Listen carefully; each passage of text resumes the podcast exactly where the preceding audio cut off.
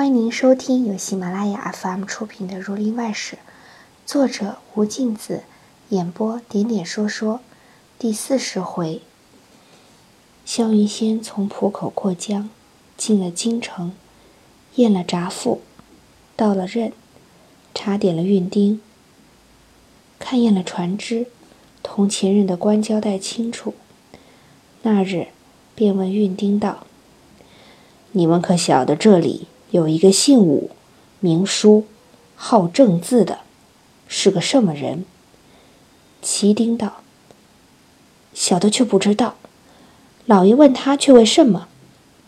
萧云仙道：“我在广武卫看见他的诗，急于要会他。”齐丁道：“既是作诗的人，小的向国子监一问便知了。”萧云仙道。你快些去问。齐丁次日来回复道：“国子监问过来了，门上说监里有个武相公，叫做武叔，是个上斋的监生，就在花牌楼住。”萧云仙道：“快叫人伺候，不打直事，我就去拜他。”当下一直来到花牌楼，一个坐东朝西的门楼。投进铁去，五叔出来会了。萧云仙道：“小弟是一个武夫，新到贵处，仰慕贤人君子。前日在广武山壁上，奉读老先生怀古佳作，所以特来拜谒。”五叔道：“小弟那时。”也是一时有感之作，不想有无尊目。当下捧出茶来吃了。五叔道：“老先生自广武而来，想必自京师不选的了。”萧云仙道：“不瞒老先生，说起来话长。小弟自从清风城出征之后。”因修理成功，多用了躺相，方才赔偿清了。照千祖推升的例，选在这江淮位，去喜得会见老先生。凡事要求指教，改日还有事奉上。五叔道：“当得领教。”萧云仙说罢。起身去了。五叔送出大门，看见监理斋夫飞跑了来，说道：“大唐于老爷，立后相公说话。”五叔走去见于博士。于博士道：“年兄，令唐金表的事，部里未报在后面，驳了三回。”如今才准了，牌坊银子在司里，年兄可作速里去。五叔谢了出来，次日带了帖子去回拜萧守备。萧云仙迎入穿堂，作揖奉坐。五叔道：“昨日往驾后，多慢。”拙作过蒙称许，心切不安。还有些桌客待在舍边，还求指教。因在袖内拿出一卷诗来，萧云仙接着看了数首，赞叹不已。遂请到书房里坐了，摆上饭来，吃过。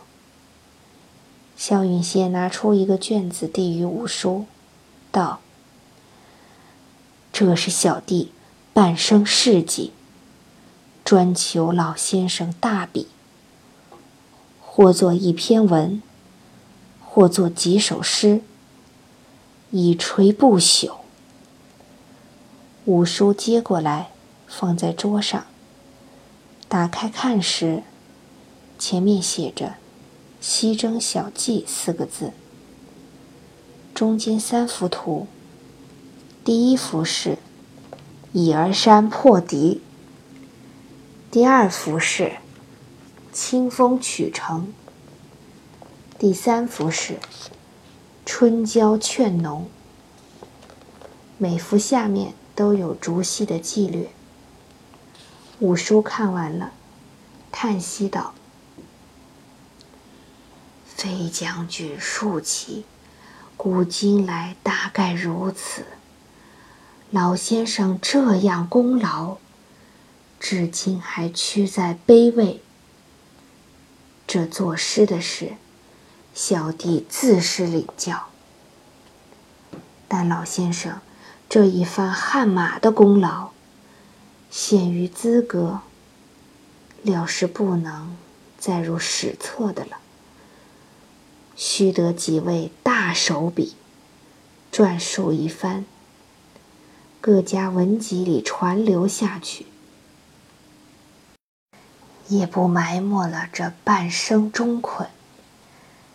萧云仙道：“这个也不敢当，但得老先生大笔，小弟也可借以不朽了。”五叔道。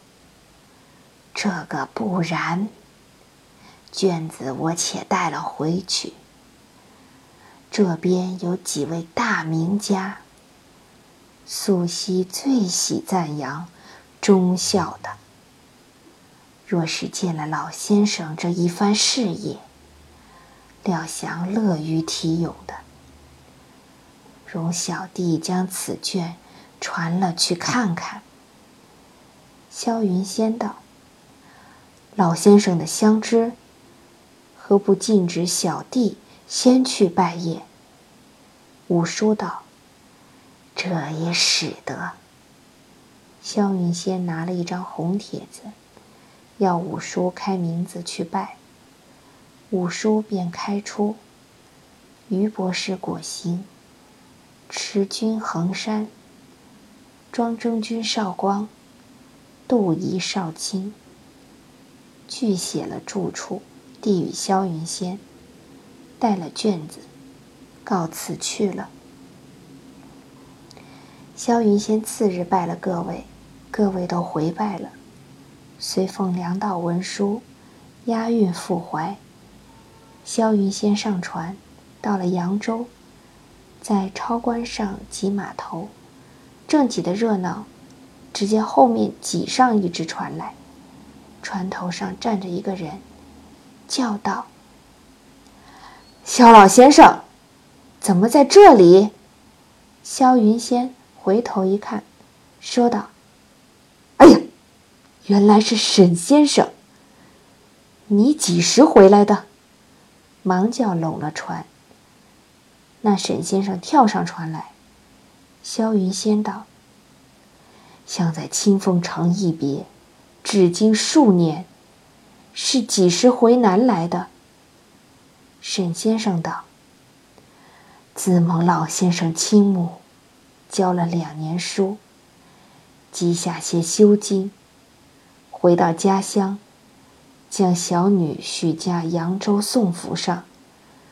此时送她上门去。”萧云仙道：“令爱恭喜，少贺。”应叫跟随的人封了一两银子，送过来做贺礼，说道：“我今番押运北上，不敢停泊。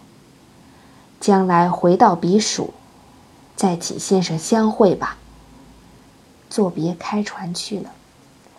您正在收听的是由喜马拉雅 FM 出品的《儒林外史》。这先生领着他女儿琼枝上。上岸叫了一声小轿子，抬着女儿，自己押了行李，到了缺口门，落在大风旗下店里。那里伙计接着通报了宋盐商。那盐商宋为父打发家人来吩咐道：“老爷叫把新娘就抬到府里去，沈老爷留在下店里住着，叫账房置酒款待。沈先生听了这话，向女儿琼知道：“我们只说到了这里，权且住下，等他择吉过门。怎么这等大模大样？看来这等光景，竟不是把你当做正事了。这头亲事，还是救得救不得？”女儿，你也需自己主张。沈琼知道，爹爹，你请放心。我家又不曾写立文书，得他身价，为什么肯去伏低做小？他既如此排场，爹爹若是和他吵闹起来，倒反被外人议论。我儿今一声轿子抬到他家里去。看他怎么样看待我。沈先生只得依着女儿的言语，看着他装饰起来，头上戴了冠子，身上穿了大红外盖，拜辞了父亲，上了轿。那家人跟着轿子，一直来到河下，进了大门。几个小老妈抱着小官，在大墙门口。同看门的管家说笑话。看见轿子进来，问道：“可是沈新娘来了，请下了轿，走水巷里进去。”沈琼之听见，也不言语，下了轿，一直走到大厅上坐下，说道：“请你家老爷出来，我常州姓沈的。”不是什么低三下四的人家，他既要娶我，怎的不张灯结彩，择吉过门，把我悄悄的抬了来，当做娶妾的一般光景。我且不问他要别的，只叫他把我父亲亲笔写的婚书拿出来与我看，我就没得说了。老妈同家人都吓了一跳，甚觉诧异。慌忙走到后边报与老爷知道。那宋为父正在药房里，看着药匠弄人参。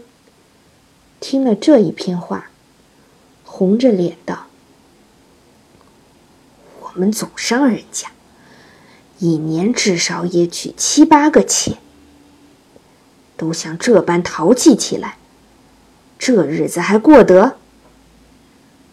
他走了来。”不怕他飞到哪里去？踌躇一会儿，叫过一个丫鬟来，吩咐道：“你去前面向那新娘说，老爷今日不在，新娘权且进房去。有什么话，等老爷来家再说。”丫鬓来说了，沈琼之心里想着，坐在这里不是事。不如且随他进去，便跟着丫头走到厅背后左边一个小闺门里进去。三间楠木厅，一个大院落，堆满了太湖石的山子。沿着那山石走到左边一条小巷，串入一个花园内。竹树交加，亭台轩敞，一个极宽的金鱼池。池子旁边都是朱红栏杆，夹着一带走廊。走到廊尽头处，一个小小月洞，四扇金漆门。走将进去，便是三间屋，一间作房，铺设的齐齐整整，独自一个院落。妈子送了茶来，沈琼之吃着。心里暗说道：“这样极优的所在，料想鄙人也不会赏见。且让我在此消遣几天。”那丫鬟回去回复宋为父道：“新娘人物倒生得标致，只是样子觉得背赖，不是个好惹的。过了一宿，宋为父叫管家到下殿里，吩咐账房中兑出五百两银子送与沈老爷，叫他且回府。卓姑娘在这里，想没的话说。沈先生听了这话，说道：“不好了，他分明拿我女儿做妾，这还了得！”一径走到江都县，喊了一状。那知县看了橙子，说道：“沈大年既是常州贡生，也是衣冠中人物，怎么肯把女儿与人做妾？”燕商豪横以至于此，将城词收了。宋家晓得这事，慌忙叫小客锯了一个速成，打通了关节。次日，橙子批出来，批道：“沈大年即系将女琼之许配宋为父为正室，何至自行私送上门？显系做妾可知。”假词混读，不准。那速呈上批道：“已批示沈大年辞内矣。”沈大年又补了一张呈子，知县大怒，说他是个雕剑送棍。一张批，两个差人押解他回常州去了。宋琼之在宋家过了几天，不见消息，想到。鄙人一定是安排了我父亲，再来和我歪缠。不如走离了他家，再做道理。将他那房里所有动用的金银器皿、珍珠首饰，打了一个包袱，穿了七条裙子，扮作小老妈的模样，买通了那丫鬟。五更时分，从后门走了。清晨，出了超关门上船，那船是有家眷的。沈琼之上了船，自心里想到：“我若回常州父母家去，恐惹故乡人家耻笑。细想，南京是个好地方，有多少名人在那里？我又会作两句诗，何不到南京去卖诗过日子？或者遇着些缘法出来？”也不可知。立定主意，到仪征换了江船，一直往南京来。只因这一番有分交，卖诗女士，反为波涛之流，科举如生，且作风流之客。毕竟后事如何？且听下回分解。听众朋友，本集播讲完毕，感谢您的收听。